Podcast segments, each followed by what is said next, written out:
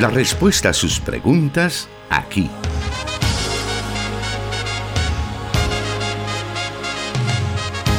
En Solución Bíblica. Comenzamos.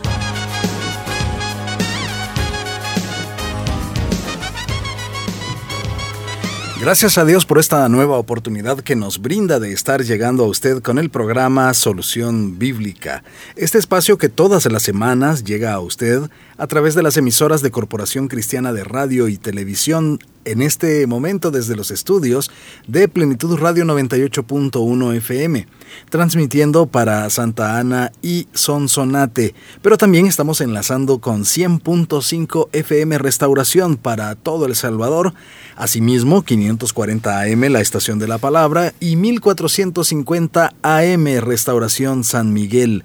A estas emisoras también se une el 89.1 FM Cielo en la ciudad de eh, Totonicapán, en Guatemala. Así que gracias por estar pendiente ya del programa Solución Bíblica y agradecemos a Dios y le damos la bienvenida al pastor Jonathan Medrano que ya está con nosotros. Muchas gracias hermano Miguel y también a todos nuestros oyentes que ya están en sintonía de este programa Solución Bíblica cada vez que nos reunimos, el objetivo de este espacio radial es que juntos podamos aprender cada día de la palabra de Dios. Es una de nuestras consignas que la Biblia sea la que nos hable por sí misma.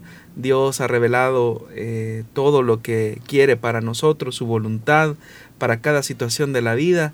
La escritura se abre como un camino por el que el creyente debe de transitar y qué privilegio que nos conceda que en este andar diario con la escritura, con la revelación, podamos caminar junto a usted a través de este programa. Y todas las semanas tenemos diferentes preguntas que nuestros oyentes nos envían, tanto por la vía del WhatsApp, así también a través de Facebook. Algunas personas también a través de la línea telefónica nos dicen su situación y por supuesto, con el mayor de los gustos, les ayudamos a redactar esas preguntas para que podamos tener la respuesta que la Biblia da a cada una de esas situaciones en este andar cristiano, ya que pues a nosotros nos interesa muchísimo, quizás sobre todas las cosas, conocer cuál es la voluntad de Dios para cada situación de nuestra vida. La primera pregunta para esta tarde dice así, ¿creería usted que la iglesia está en su mejor momento actualmente o le hace falta ser atribulada para que así se santifique, nos dicen. Bueno, en realidad usted, estimado oyente, me está haciendo una pregunta que solamente el Señor puede responder. Es bastante interesante cuando en el libro de Apocalipsis eh, se hace una descripción de cómo el Señor se pasea sobre las siete iglesias y camina en medio de ellas es él el que hace una radiografía, un examen, una evaluación de cada una de las congregaciones. Entonces, una respuesta de mi parte sería muy subjetiva. En realidad, uno puede hacer una valoración del pequeño alcance que uno logra ver o tener, pero aún así, eso sería muy subjetivo. A una de las congregaciones el Señor le dice, eh, que en realidad solamente tiene nombre de que vive, pero en realidad está muerta. Entonces uno tiene que ser bastante honesto en cuanto a este acercamiento que se debe de hacer a la congregación. Porque podríamos dar una opinión de que la iglesia está en su mejor momento cuando quizás en realidad no es así. O tal vez podamos decir que la iglesia no está en su óptima condición pero en realidad será una opinión muy subjetiva. Es el Señor, como le acabo de mencionar, quien conoce la condición y la naturaleza de la iglesia.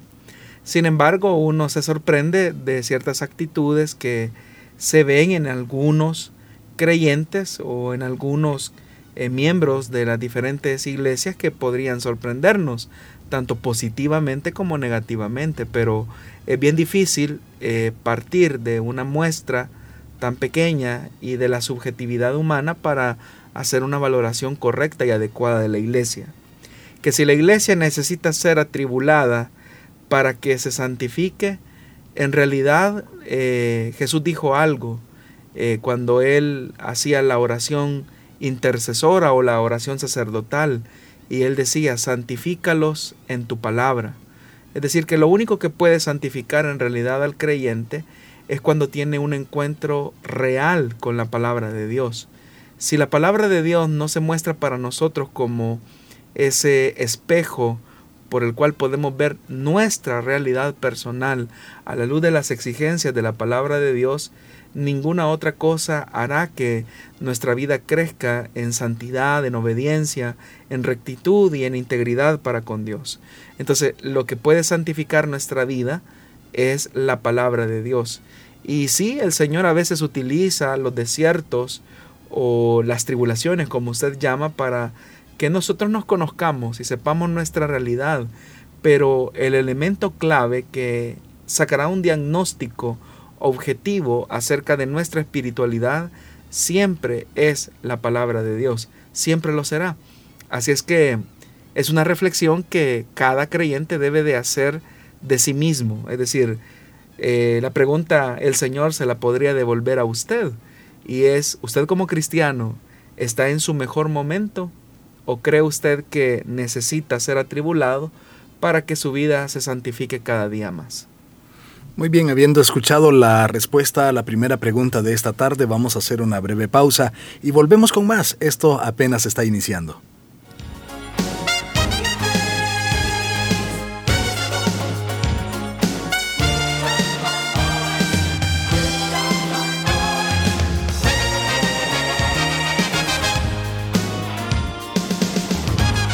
Transmitiendo solución bíblica para El Salvador y el mundo.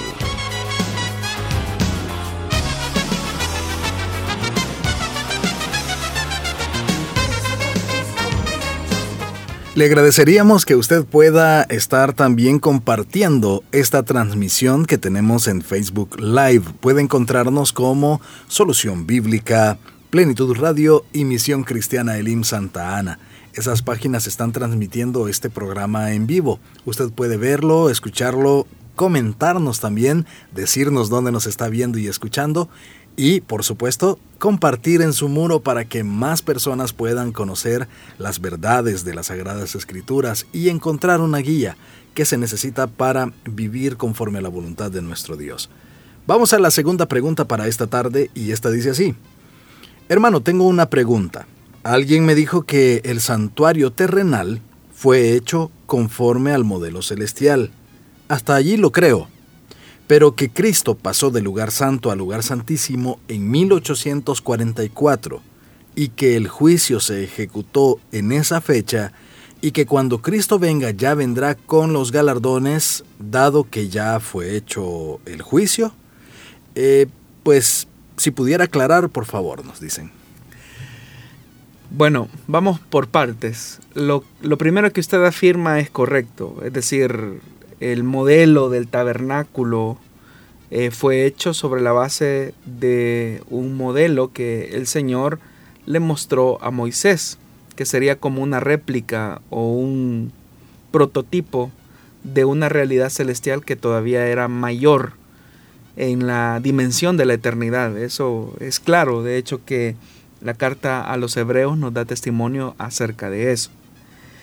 Ahora, la idea de que Cristo pasó del lugar santo al lugar santísimo en 1844 corresponde a una idea que le dio vida a lo que ahora nosotros conocemos como el adventismo del séptimo día o las iglesias del séptimo día, que son los que sostienen este tipo de ideas.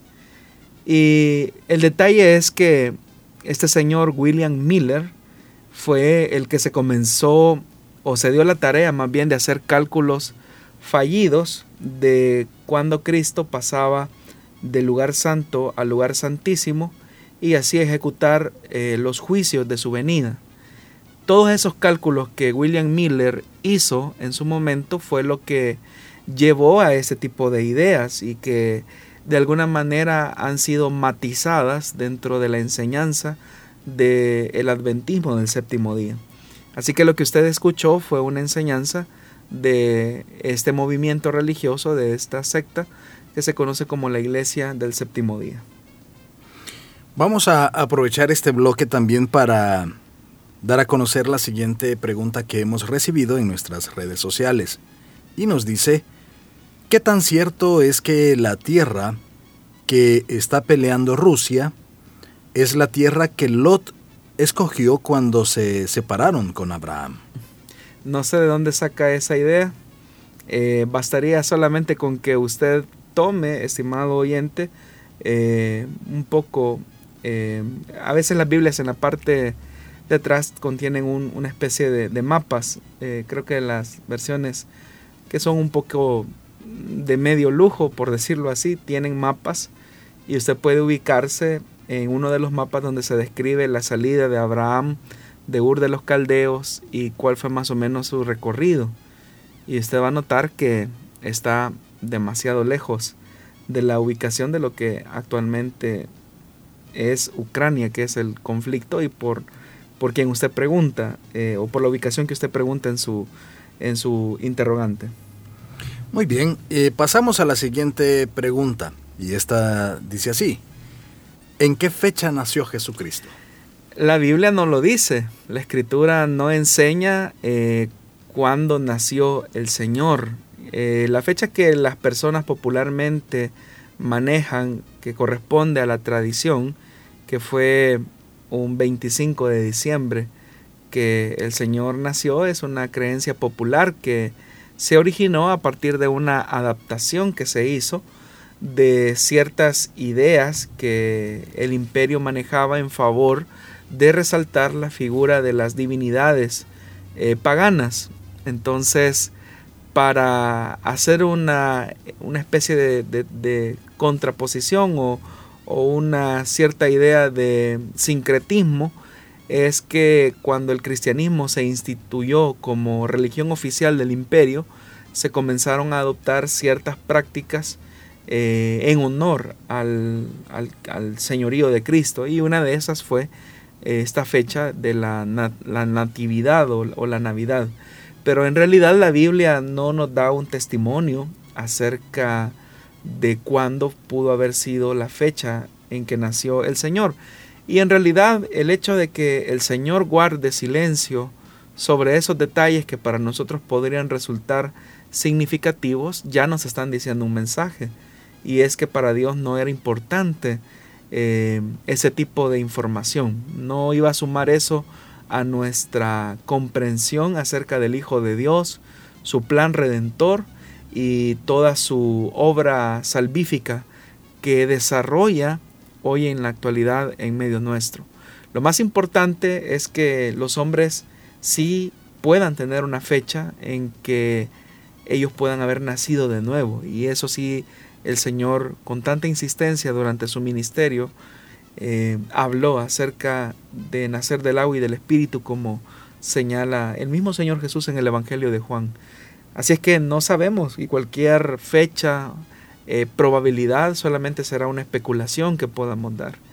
Por algunos, algunas características, alguna información, algunos factores em, climatológicos, uno podría dar una especie de, proyección, pero sería eso solamente, una proyección que incluso podría llegar a la especulación. Pero eh, es algo que no, tiene ese objetivo este programa, eh, decir algo que la Biblia no dice. Muy bien, y respecto a eso también, pastor, ¿qué actitud o qué deberían hacer aquellos cristianos que buscan tal vez eh, datos como este o tratan de corroborar algunas situaciones descritas en la Biblia, a lo mejor a través de la ciencia, como o, la historia, como el caso de corroborar si hubo o no hubo diluvio, el tema de los eh, gigantes, algunos dicen, ah, pues sí existió un gigante porque dice la arqueología que encontraron un esqueleto muy grande. ¿Qué, es lo que los cristianos realmente deben hacer eh, en, en, cuanto a esto? Bueno, hermano Miguel, yo no sé si usted recordará que en algún momento en uno de los programas hablábamos que la Biblia, más que proveernos datos científicos, lo que busca es darnos un testimonio de fe acerca de Dios.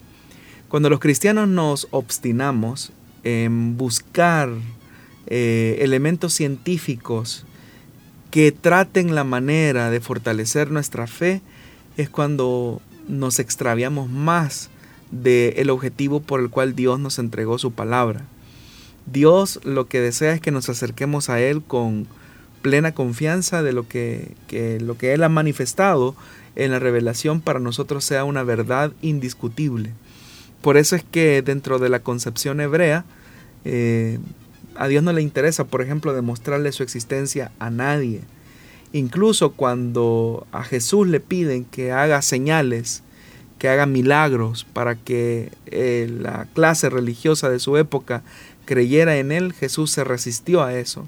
El mismo Satanás en el desierto, tratando la manera de poner en tela de duda la identidad de su misión, eh, Satanás trata la manera de decirle al Hijo de Dios, si eres el Hijo de Dios, haz esto, si eres el Hijo de Dios, haz aquello, porque hay una tendencia, diría yo, un poco pecaminosa, eh, morbosa, no sé, de querer comprobar, de querer certificar que lo que creemos es verdadero, cuando la fe por sí misma tiene el suficiente soporte para sostener nuestra convicción. Cuando nuestra fe no tiene esa columna vertebral de una confianza plena y absoluta en la revelación de Dios, es cuando la duda surge o lo que es peor, entramos en discusiones y en apologías que cobran un sinsentido eh, para defender o hacer valer nuestro argumento frente a aquellos que discrepan de las verdades reveladas en la Escritura. Entonces nuestro acercamiento debe de ser con, con fe. Hay elementos científicos eh, que certifican algunas cosas que ya están contenidas en la Escritura, pero también a fuerza de ser muy sinceros, hay otros que tratan la manera de distanciarse de la revelación. Pero lo que determina la fe del creyente no son las evidencias científicas. Lo que determina la convicción de los cristianos es la plena confianza que pongamos en lo que Dios ha dicho. Y si Dios dijo algo, para nosotros eso debe de ser verdad. Le coloco, por ejemplo, algo que puede ser un poco sencillo. Eh, cuando la teología liberal comenzó a aplicar los métodos científicos, antropológicos, sociológicos al estudio de la palabra de Dios, en realidad eso enriqueció mucho el estudio y el acercamiento a la palabra de Dios. Pero también en, ese, en esa misma búsqueda de acercarse a la verdad de las escrituras, hubo algunos sectores que de ese anhelo de conocer más de la palabra de Dios, poco a poco se convirtieron en escépticos de la escritura. Prueba de eso es eh, las conclusiones a las que llegaron algunos personajes eh, al punto de llegar a desacreditar la Biblia, las escrituras como palabra de Dios.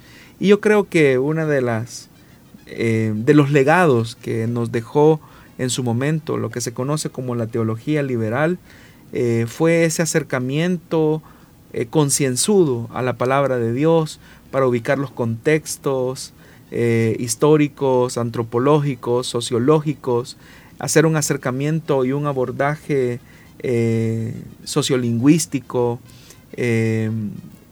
semántico de las escrituras y así poco a poco ir conociendo más de la vida del Sipsi Leven, como se menciona, o de la situación de vida en la que nació la escritura. Pero poco a poco, poco a poco, algunas personas se comenzaron a extraviar al punto que llegaron a ese escepticismo, donde comenzaron a negar todo aquello que era sobrenatural. Por poner algunos ejemplos, eh, nosotros sabemos que desde la fe hay una lucha entre el bien y el mal.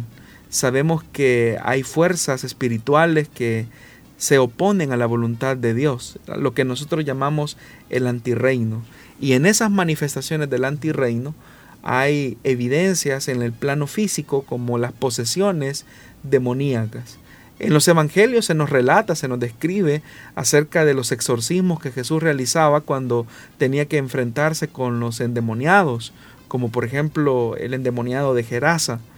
Entonces, esa es una realidad que, que las escrituras nos muestran y que nos enfatizan que hay una lucha entre el bien y el mal, entre la luz y las tinieblas. Esa es una realidad que la tenemos ahí, pero que solamente nos acercamos a través de la fe a esa conciencia. Pero algunos que comenzaron a hacer un estudio acerca de los evangelios comenzaron a caer en un escepticismo tratando la manera de explicar por la vía científica los exorcismos que Jesús había realizado.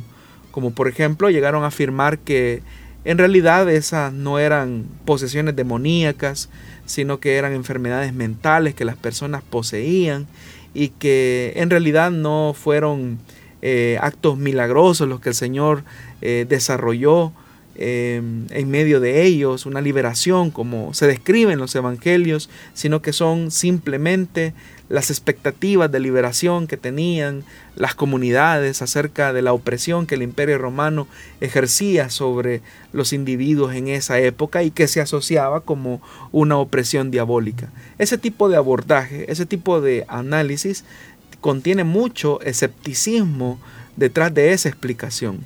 Y uno no puede negar, ¿verdad?, que las opresiones del diablo se manifiestan también en las condiciones políticas que ejercía eh, el imperio sobre la dominación de aquellos a los que estaba sometiendo a una dura eh, imposición y esclavitud en, una, en un nuevo concepto de imperio. Pero de eso a negar rotundamente la liberación de Jesús a través de esos exorcismos, es ahí donde uno tiene que tener mucho cuidado. Por eso es que debemos de plantarnos sobre una convicción y es que nos acercamos a la escritura sobre la vía de la fe, entendiendo que es la revelación de Dios hacia los hombres y que pretender sostener nuestra fe sobre la base de la evidencia científica, ese es el peor camino que una persona o un creyente pueda transitar. Eh, la fe para nosotros debe ser la columna vertebral necesaria para creer en lo que Dios ha dicho y para nosotros eso debe de ser suficiente. Muy bien, vamos en estos momentos a hacer una nueva pausa. Manténgase con nosotros en sintonía de solución bíblica.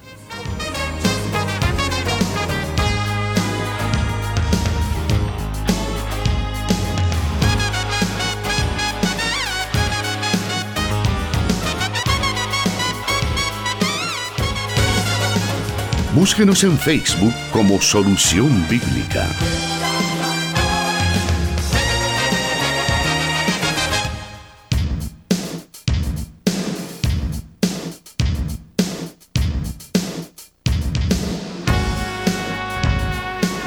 Continuamos esta tarde acá en Solución Bíblica y estamos recibiendo todos sus comentarios a través de WhatsApp, a través también de Facebook Live y por acá referente a la respuesta que usted acaba de dar, pastor, nos dice un oyente. Según lo que dice el pastor, entonces debemos aceptar todo como dogma de fe igual que la Iglesia Católica. Bueno, hay un, una cuestión que el oyente está mencionando. Primero que entiende por dogma de fe eh, porque los dogmas son el resultado de un proceso de comprensión que la iglesia ha tenido a lo largo de su historia. Es decir, toda la dogmática cristiana es el resultado de una comprensión teológica, bíblica, que la iglesia ha tenido. Eso es así porque la revelación de Dios también es progresiva. Por ejemplo, los discípulos eh, que caminaron con el Señor no sabían o no, no se atrevían a afirmar tan claramente que Él era Dios. Esa comprensión de la naturaleza divina del Señor fue un proceso de comprensión eh, que tomó su tiempo, tomó varias décadas para llegarse a constituir en una doctrina, en una, en una convicción cristiana acerca de la naturaleza humana y divina del Señor. Pero eso fue una comprensión que fue evolucionando con el tiempo. Eh, no es la, la, dogmática cristiana, no hay que verla como algo negativo, como muchas veces las personas lo ven. Es verdad que algunas tradiciones, que eso es distinto, algunas tradiciones se han vuelto dogmas dentro de algunas iglesias, pero eso son dos cosas distintas. Uno debe de distinguir aquellas verdades bíblicas que se desprenden de la escritura y que para nosotros deben de ser la norma de fe y conducta. Porque, repito nuevamente, yo me puedo acercar a la Biblia con una perspectiva de fe, eh, con plena humildad, reconociendo que lo que la Biblia enseña es voluntad de Dios. O puedo simplemente ver a la escritura como un libro de historia eh, religiosa de un pueblo o de ciertos hombres que comenzaron a interpretar el suceso de Jesús a partir de una reivindicación política, cultural, eh, religiosa, a través de una crisis que ellos tuvieron y, de ahí se fundó lo que ahora conocemos como cristianismo. Y uno puede irse por, ese, por esa línea y está usted en su derecho de creer eso si es, si es ese su punto. Pero lo que es cierto es que para el creyente, y por eso soy enfático, la Biblia es palabra de Dios. Y que se hacen diferentes abordajes de la escritura eh, y a partir de esos abordajes la iglesia comienza a procesar esa revelación para formular una identidad de fe a lo cual nosotros llamamos la dogmática eh, o el dogma de la iglesia, eh, pues eso es algo muy distinto. Pero no hay que, no hay que confundir los términos. Bueno, ya que estamos eh, viendo lo que nuestros oyentes están escribiéndonos, nos están haciendo llegar, claro que queremos saludar a quienes también están conectados con nosotros. Por ahí nos están enviando también algunas, algunas preguntas que estaremos incorporando en la lista que tenemos y más adelante en un programa futuro, no eh, dentro de mucho tiempo, Vamos a estar trasladando esas preguntas para que usted pueda escuchar eh, lo que la Biblia tiene que decir al respecto. Por acá nos escriben eh, de Apopa, que nos están escuchando también.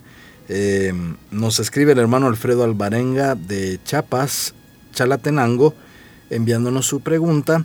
Y en la transmisión que tenemos en Facebook Live, específicamente en la fanpage de Solución Bíblica, está saludándonos Alicia Arriaga y nos dice bendiciones, Pastor Jonathan. Y hermano Miguel, los saludo desde Asunción Mita, Jutiapa, Guatemala. También el hermano Francisco Sánchez está saludándonos. Bendiciones, hermano Pastor y hermano Miguel. Escuchando el programa por la 105 FM, deseándoles lo mejor, que Dios les respalde por medio del Espíritu Santo. Saludos desde San Martín, Distrito 1, Zona 7, Sector 15. Melvin Eliezer Méndez nos escribe muy buena respuesta, dice. La verdad es que donde la Biblia calla, también el creyente debe guardar silencio. Bendiciones al pastor Jonathan y hermano Miguel desde Ciudad Delgado. Ana Guzmán nos escribe desde New Jersey. Siempre me pregunto por qué en los tiempos de Jesús había muchos endemoniados, nos dice.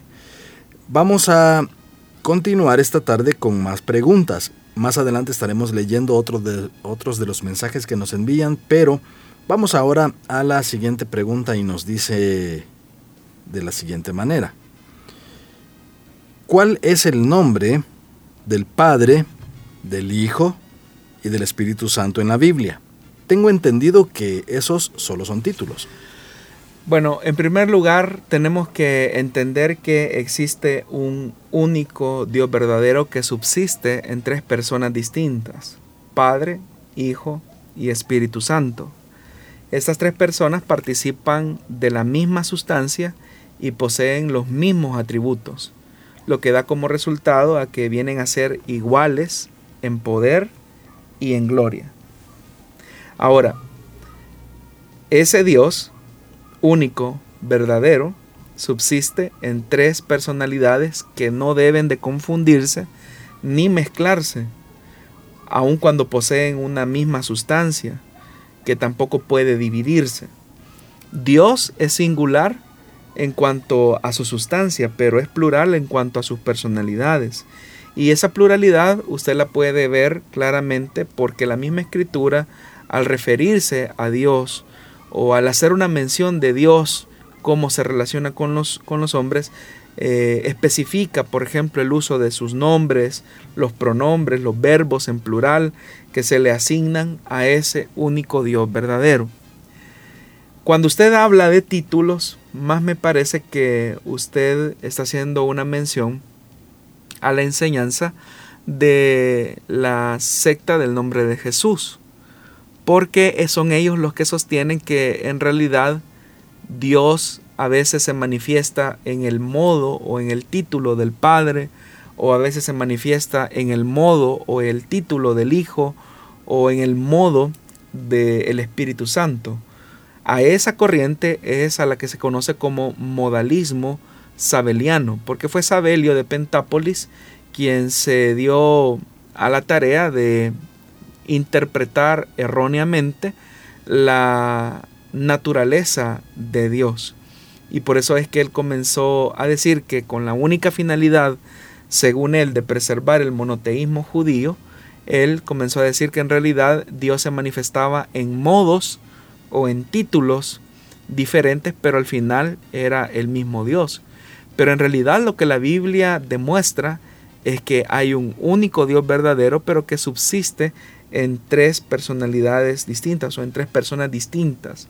Y cada uno de ellos se manifiesta a sí mismo eh, con esas características y con esos nombres específicos. Es verdad que hay un nombre común, hay nombres que son comunes a la divinidad, por ejemplo, al hablar acerca de Yahweh o Yahvé, como algunos también lo conocen, es el nombre común a las tres personas de la Trinidad. Pero cuando en la relación de salvación, en la acción de Dios en medio de los creyentes, uno puede notar en la escritura que hay una cooperación de las tres personas de la Trinidad. Y por ejemplo, el Padre es el que envía al Hijo. El Hijo es el que muere en la cruz y es el Hijo también quien anuncia a los creyentes la llegada del Consolador, del Espíritu Santo. Pero cada uno de ellos posee una personalidad definida y por lo tanto se revela a los hombres con, una, eh, con un nombre específico. A la primera persona de la Trinidad le conocemos como Padre. ¿Por qué Dios se revela como Padre? Porque en el concepto eh, veterotestamentario, el Padre, la figura del Padre, tiene la misma importancia eh, o mayor importancia como el concepto que ahora tenemos nosotros de la madre. Es decir, para nosotros pueden hablar mal de nuestros padres en Latinoamérica, pero si nos tocan a nuestra madre, nos están tocando una fibra muy sensible. ¿Por qué razón? Porque la madre es abnegada, es protectora, es proveedora en muchas ocasiones. Eh, el concepto que se tiene hoy en día de la madre es muy elevado. Entonces, el concepto que se tenía del Padre en el Antiguo Testamento era un concepto elevadísimo, más elevadísimo que el concepto que tenemos ahora de la Madre. Porque era el Padre, por ejemplo, el que proveía, era el Padre el que educaba, era el Padre el que exhortaba, era el Padre el que instruía, era el Padre el que era dispensador de bendiciones. Por eso es que Dios se revela a los hombres como Padre, porque Él quiere ser la cabeza, la autoridad, el protector, el instructor, el orientador, el que va modelando el carácter de sus hijos y por eso es que se revela como Padre. En relación al Hijo, a Jesucristo, no significa que Jesús sea menos Dios que el Padre o que posea menos poder y gloria que el Padre. Ahí es donde aparece un misterio grande de la Trinidad, porque a pesar de que el Hijo, Jesucristo, posee la misma gloria, la misma naturaleza, la misma divinidad, eh, su naturaleza es divina igual que el Padre, Él voluntariamente, dándonos ejemplo, se somete a la autoridad del Padre. Pero tanto el Padre como el Espíritu Santo buscan que todas las cosas sean reconciliadas en el Hijo, es decir, en Jesucristo. Entonces hay un diálogo, hay una cooperación entre las personas de la Trinidad. Entonces son tres personas diferenciables con tres personalidades distintas y que cumplen funciones, tareas, actividades diferenciables los unos de los otros. Es decir, el Hijo, por ejemplo, no hace la función del Espíritu Santo ni la del Padre, porque Jesús no envía al Padre ni al Espíritu Santo a morir en la cruz, es el Padre quien envía al Hijo. Y es el Hijo el que va a la cruz, nunca vemos que el, que el Padre se haya encarnado, es el Hijo quien asume esa tarea dentro de ese plan de redención. Entonces, Dios se ha manifestado de esa manera. Así es que es importante que sepamos hacer esa distinción, que en realidad quienes hablan acerca de los títulos eh, están haciendo un concepto, están más bien dicho interpretando la revelación de la naturaleza de Dios de manera equivocada y errónea, porque la escritura nos da evidencia de otra cosa. Muy bien, en estos momentos vamos a hacer una nueva pausa. Vamos a continuar aprendiendo más de la palabra de Dios a través de las preguntas que usted nos envía. Tenemos algún tiempo todavía para poder eh, dar a conocer esas preguntas y sus respectivas respuestas.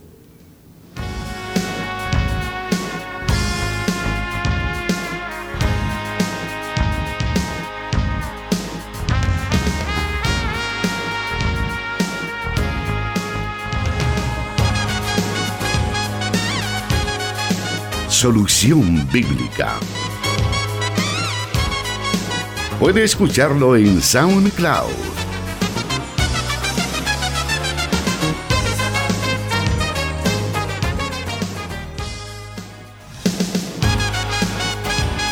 Seguimos recibiendo preguntas y comentarios también a través de nuestro WhatsApp. Algunas de ellas posteriormente las estamos respondiendo. La siguiente pregunta dice así. Dios les bendiga, hermanos. Mi pregunta es, ¿puede un creyente en Cristo hacer pacto con Dios hoy en día? Bueno, todos los testimonios que encontramos en la Biblia acerca de un pacto, siempre el que tiene la iniciativa de hacerlos es Dios, nunca es el hombre con Dios. Y eso por una cuestión de sentido común. Y es que la idea del pacto en el Antiguo Testamento lo que establece es eh, el convenio entre dos iguales. Es decir, cuando una persona decidía eh, elaborar un contrato o un, convenio, como lo acabo de mencionar, tenía que existir una garantía de igualdad entre las dos personas que contraían dicho compromiso. Como no existía una figura de notario como la conocemos ahora, lo que se hacía era un compromiso solemne, en el caso de los territorios cananeos, donde se sacrificaba un animal, se partía por la mitad y los dos que eran iguales tenían que atravesar el animal eh, partido por la mitad como un compromiso de la palabra que se había adquirido y el cumplimiento de lo que se había convenido. Entonces, partiendo de, esa, eh, de ese elemento que es sencillo, eh, uno puede llegar a entender que nosotros como hombres no tenemos ni siquiera la más mínima capacidad de proponerle algo a Dios en el sentido de tratarlo a Él como igual, porque eso jamás va a ocurrir. Siendo entonces que los seres humanos nos encontramos en esa imposibilidad, es que Dios es el que toma la iniciativa para hacer pacto con el hombre, tal como ocurrió por ejemplo con Abraham. De hecho que la imagen de Dios haciendo un pacto con Abraham eh, es, Dios el que toma la iniciativa con Abraham. Pero Abraham no puede prometerle nada a Dios porque ya dije que un pacto estaba en, una, en, un en un convenio de iguales. Pero ¿qué le podía ofrecer Abraham a Dios? Si todas las cosas le pertenecen a Dios, la vida y la muerte están en las manos de Dios, las riquezas y el poder están en las manos de Dios. Entonces, ahora que estamos en un nuevo pacto, como lo señala la Escritura, en Primera de Corintios, capítulo número 11, eh, note que es nuevamente Dios el que establece un pacto. Eh, en Primera de Corintios capítulo número 11, cuando el apóstol Pablo hace un recordatorio acerca de la cena del Señor, él dice que, que precisamente eh, en el versículo 25 del capítulo 11, cuando habla acerca de la copa, que es un símbolo de la sangre, él dice, de la misma manera, después de, de cenar, tomó la copa y dijo, esta es, esta copa es el nuevo pacto en mi sangre. Hagan esto cada vez que beban de ella en memoria de mí. Pero note, ¿quién es el que está quién es el que tomó la iniciativa de prometernos salvación? Fue el Señor, fue Dios, al enviar a su Hijo. Y Jesucristo, al derramar su sangre, estaba certificando y sellando el nuevo pacto. Por eso es que él dice, el nuevo pacto en mi sangre. Pero ahí viene un tema. ¿Qué podemos nosotros ofrecerle a Dios a cambio de lo que Él ha prometido, que es vida eterna? ¿Cómo nosotros vamos a garantizar esa salvación que, que deseamos obtener, que deseamos, eh, que anhelamos?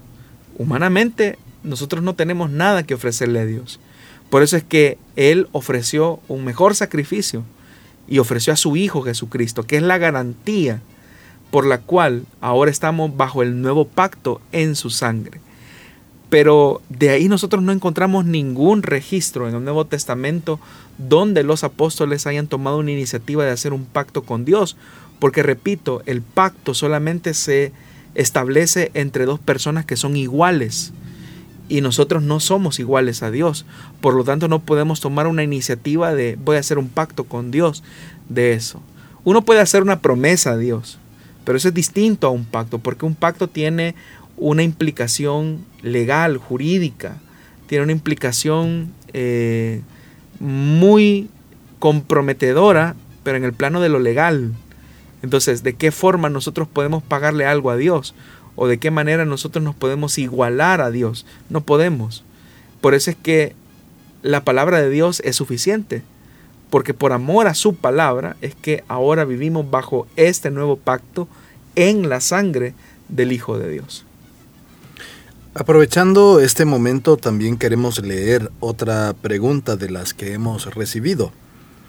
Y esta nos la formulan de la siguiente manera. ¿Por qué cuando pasa algún suceso en el mundo, ya sea de guerra o como la pandemia o de la naturaleza, siempre aparecen personas profetizando o dando profecía? Y dice que hasta el presidente de Ucrania es israelita, descendiente del linaje de las tribus de Israel, nos escriben.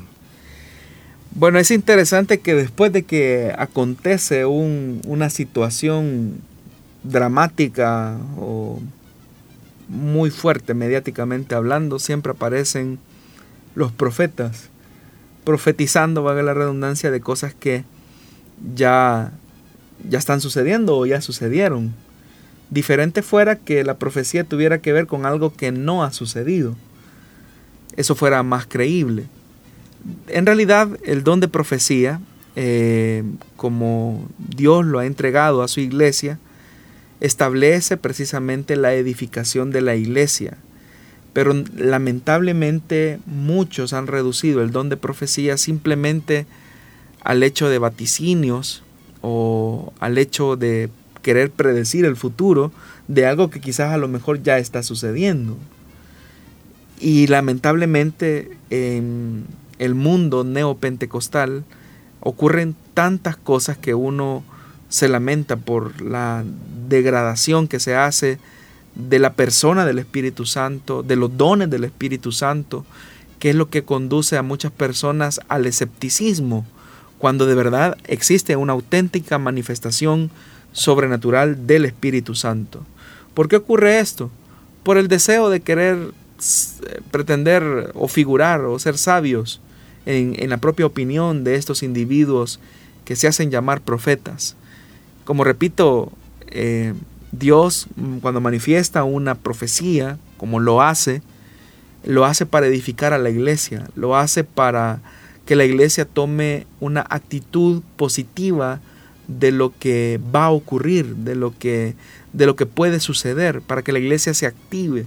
Es decir, la revelación de Dios a través de las manifestaciones sobrenaturales de los dones del Espíritu Santo no es para entretener la curiosidad o, el, o la morbosidad de los creyentes, sino que la profecía, bíblicamente hablando, alienta a los cristianos a tomar una actitud positiva eh, un protagonismo activo eh, dentro de un contexto histórico determinado y específico. Yo puedo dar fe de profecías que han venido de Dios, de hombres de Dios, que se han cumplido y, han tenido esa línea en la cual eh, Dios lo que busca es una preparación de la iglesia para enfrentar lo que pueda ocurrir en el futuro. Pero curiosamente estos hombres de Dios no tienen esa prensa o esa, ese nivel mediático que algunos charlatanes lamentablemente tienen en redes sociales porque parece más atractivo para algunas personas un discurso que se distancia de la palabra de Dios con tal de querer ellos figurar como personas poseedoras de la última revelación. Y a esas personas hay que tenerles cuidado porque son los que muchas veces llevan al descrédito al Evangelio, a la iglesia. Y con eso no estamos negando la verdad de la manifestación de Dios a través de los dones sobrenaturales. Pero uno tiene que saber discernir. Es lo que Pablo dice que hay que juzgar toda profecía. Gracias por estar pendiente de nosotros. Vamos a irnos a la siguiente pregunta de esta tarde en estos minutos que nos restan para poder, eh, para que el pastor pueda a lo mejor dar una respuesta al respecto. Y dice así, ¿a qué se refiere en segunda de Timoteo capítulo 2 versículo 20? Bueno, el versículo por el que pregunta el oyente dice de la siguiente manera, en una casa grande no solo hay vasos de oro y de plata, sino también de madera y de barro, uno para los usos más nobles y otros para los usos más bajos. Si leemos el pasaje así de manera aislada probablemente no nos diga mucho, pero si lo ubicamos en el contexto donde aparece ese pasaje, eh, leerlo desde el versículo 8 hasta el versículo 21 nos va a dar un panorama y vamos a dejar que la misma escritura nos dé su significado. El pasaje dice, ¿a qué ser? Eh, no dejes de recordarles esto, adviérteles delante de Dios que eviten las discusiones inútiles, pues no sirven nada más que para destruir a los oyentes. Esfuérzate por presentarte a Dios aprobado como obrero que no tiene de qué avergonzarse y que interpreta rectamente la palabra de verdad. Evita las palabras, las palabrerías profanas, porque los que se dan a ellas se alejan cada vez más de la vida piadosa, y sus enseñanzas se extienden como gangrena, entre ellos están Himeneo y Fileto, que se han desviado de la verdad. Andan diciendo que la resurrección ya tuvo lugar, y así trastornan la fe de algunos. A pesar de todo, el fundamento de Dios es sólido y se mantiene firme, pues está sellado con esta inscripción. El Señor conoce a los suyos, y esta otra, que se aparte de la maldad todo el que invoca el nombre del Señor. En una casa grande no solo hay vasos de oro y de plata, sino también de madera y de barro, unos para los usos más nobles y otros para los usos más bajos. Si alguien se mantiene limpio, llegará a ser un vaso noble, santificado, útil para el Señor y preparado para toda buena obra. Si usted nota en, estos versos que acabo de leer, claramente el escritor está advirtiendo a la iglesia que aún dentro del mismo seno de la comunidad pueden existir personas que con el tiempo puedan apartarse de la verdad, de tal forma que sus enseñanzas se puedan extender como gangrena, tal como lo describe el escritor. Incluso va más allá, pues nos da nombres como Himeneo y Fileto, que en algún momento estuvieron en la verdad, pero con el tiempo se desviaron de esa verdad y no solamente se desviaron ellos, sino que comenzaron a trastornar, dice el escritor, la fe de algunos. Estos que trastornan la fe de algunos son los que se convierten en vasos de deshonra, son aquellos que no mantienen con fidelidad la palabra de Dios.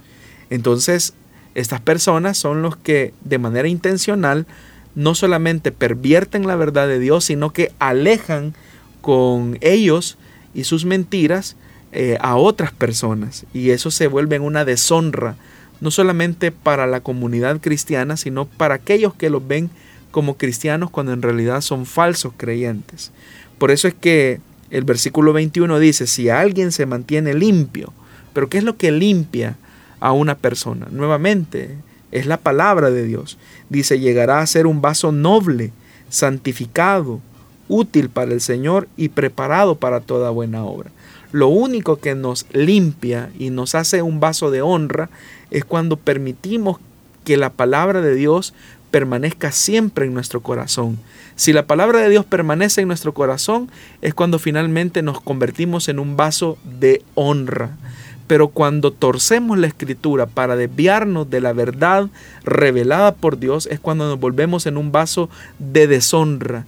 Y ese vaso de deshonra no solamente nos aleja a nosotros de la verdad de Dios, sino que incluso puede convertirse en una gangrena que se puede extender al punto de torcer la fe de otras personas que nos escuchen. Así que para nosotros es de importante valor que siempre permitamos que la palabra de Dios nos limpie para hacer de nosotros vasos de honra. Muy bien, de esta forma llegamos al final del programa Solución Bíblica para este día martes. Recuerde que puede volver a ver este programa en la transmisión, o más bien cuando finaliza esta transmisión en Facebook, pero también en las plataformas de SoundCloud y Spotify. Ahí puede encontrarnos y estar rebobinando el programa, volver a escuchar cada uno de los conceptos, cada una de las respuestas que se han dado esta tarde. Pastor, muchas gracias por habernos acompañado. Gracias a usted, hermano Miguel, y gracias a toda nuestra gran audiencia que nos honran con su sintonía. Si el Señor nos presta la vida y Él no ha venido por nosotros, nos volvemos a encontrar en una nueva emisión de su programa Solución Bíblica. Hasta la próxima y que el Señor le bendiga.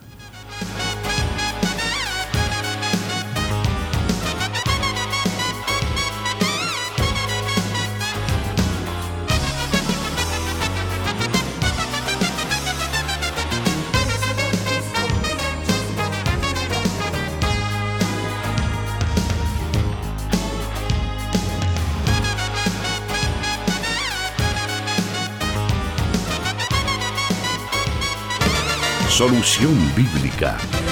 Puedes escucharlo en Spotify.